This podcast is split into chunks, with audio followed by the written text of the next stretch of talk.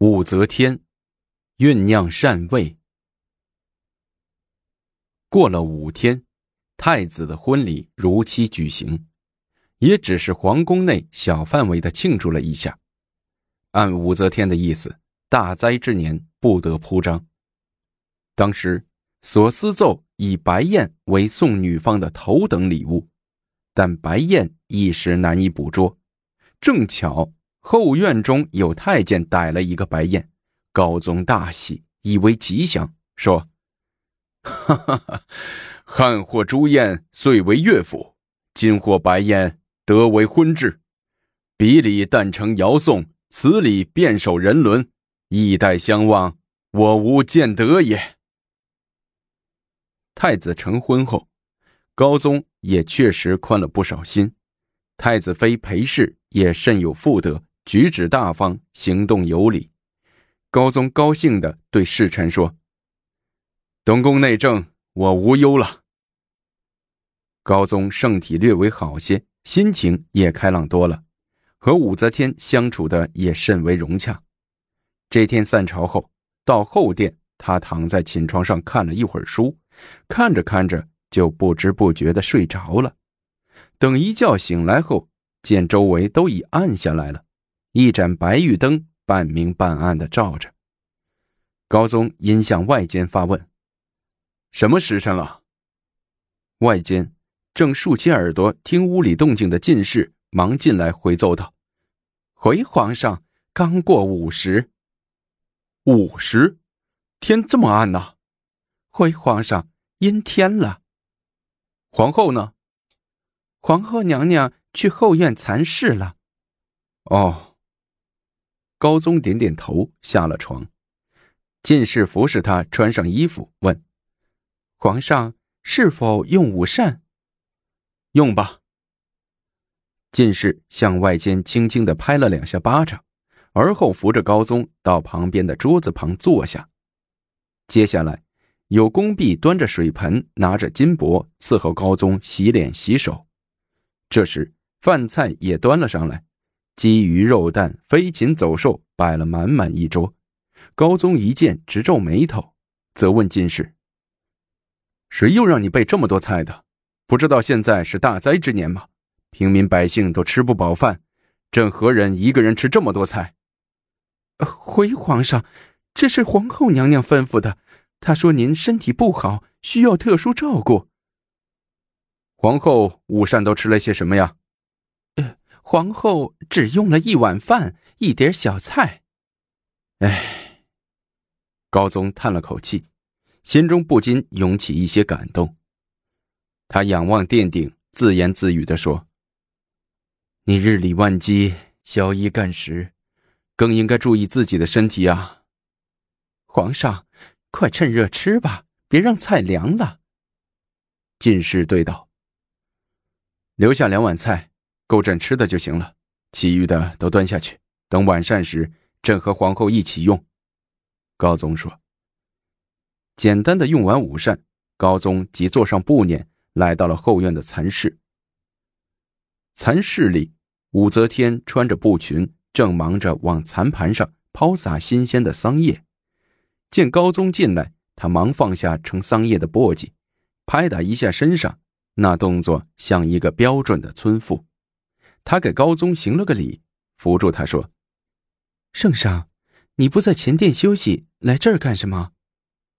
高宗不语，用爱抚的目光打量着武则天，打量着她那张饱满精明的脸。他的手不知不觉的抬起来，轻轻的摸上去，雨涵深情的说：“上朝议国事，下朝又亲蚕，你辛苦了。”其实你不必。哎，武则天叹了一口气说：“自从乾封元年封禅以来，年头就不好，是水旱虫雹连年灾荒，百姓饥馑，国库空虚。这些天来，我一直睡不好觉，吃不好饭。我考虑得采取一些可行的措施，对政治、经济、军事等方方面面。”实行一个大改革。你准备怎么改？高宗问。依原来说的，首先把皇帝和皇后改称为天皇天后，改换百官的封事。这什么改革？改个称号还改封事干什么？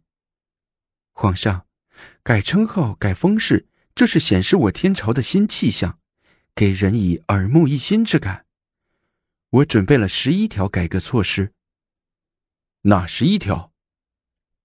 一是劝农桑，薄赋徭；二给付三府地；三息兵，以道德化天下；四南北中上进浮巧；五省工费利益；六广开言路；七渡产口；八父在为母服其衰三年；九上元前元勋官已给告申者无追和；十京官八品以上亦丙入；十一百官任事久才高位下者得间接升至。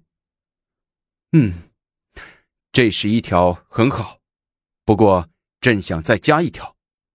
皇上想加什么？加王公百僚皆袭老子。行。武则天爽快地说。再加这一条，这百官服饰怎么改？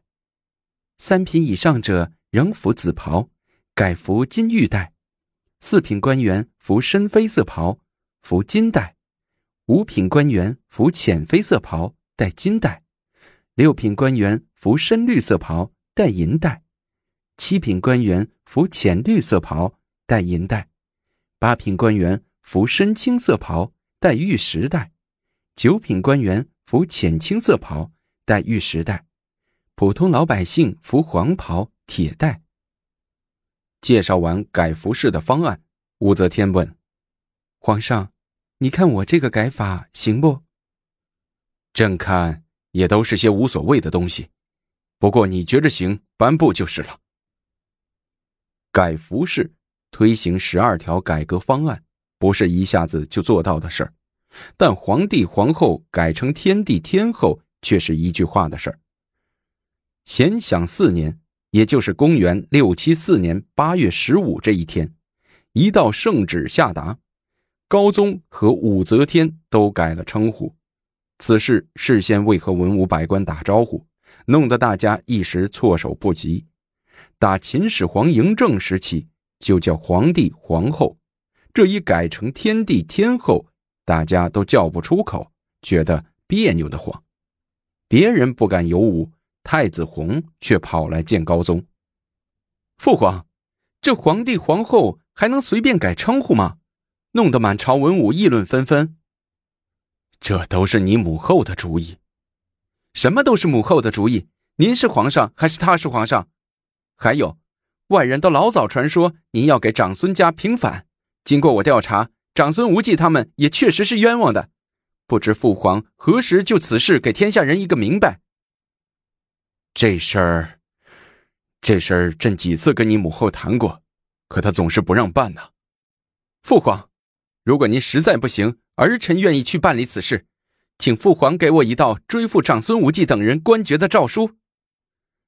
诏书好写，朕恐怕你母后知道了不愿意呀。父皇。母后是皇后，理应待在后宫。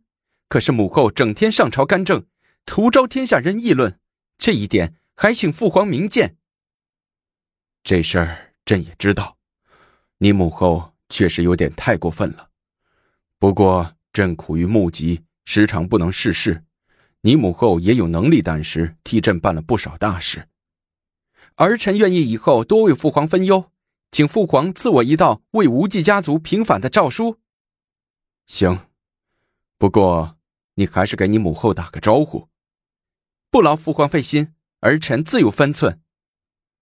太子弘讨得诏书后，携太子妃又赶回了京都长安。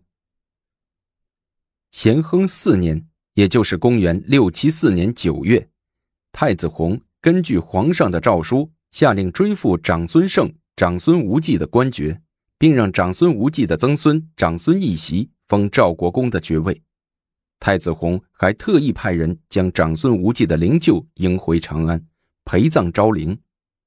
消息传出，许多人都额手称庆，士庶交口盛赞太子弘的能力和功德。洛阳宫里，武则天却出奇的平静，仿佛不知道这件事似的。高宗也就渐渐的放下心来。这天，长乐公主来访，高宗和他谈起好儿子太子弘。高宗说：“弘儿比朕强，比朕有魄力，办事不像朕前瞻后顾、拖泥带水的。这次给舅父长孙无忌平反的事，他办得很漂亮。我原以为皇后会阻挠嘞。她只是皇后，统领后宫罢了。”朝政大事本该你做主的，长乐公主说。高宗摇摇头，不置可否，继续谈他的红儿。红儿现在在朝廷中的威望越来越高了，此儿仁孝因果，敬礼大臣鸿儒之事，前次请假益阳宣城，今次又亲自操办长孙家族平反，深得人心。是啊。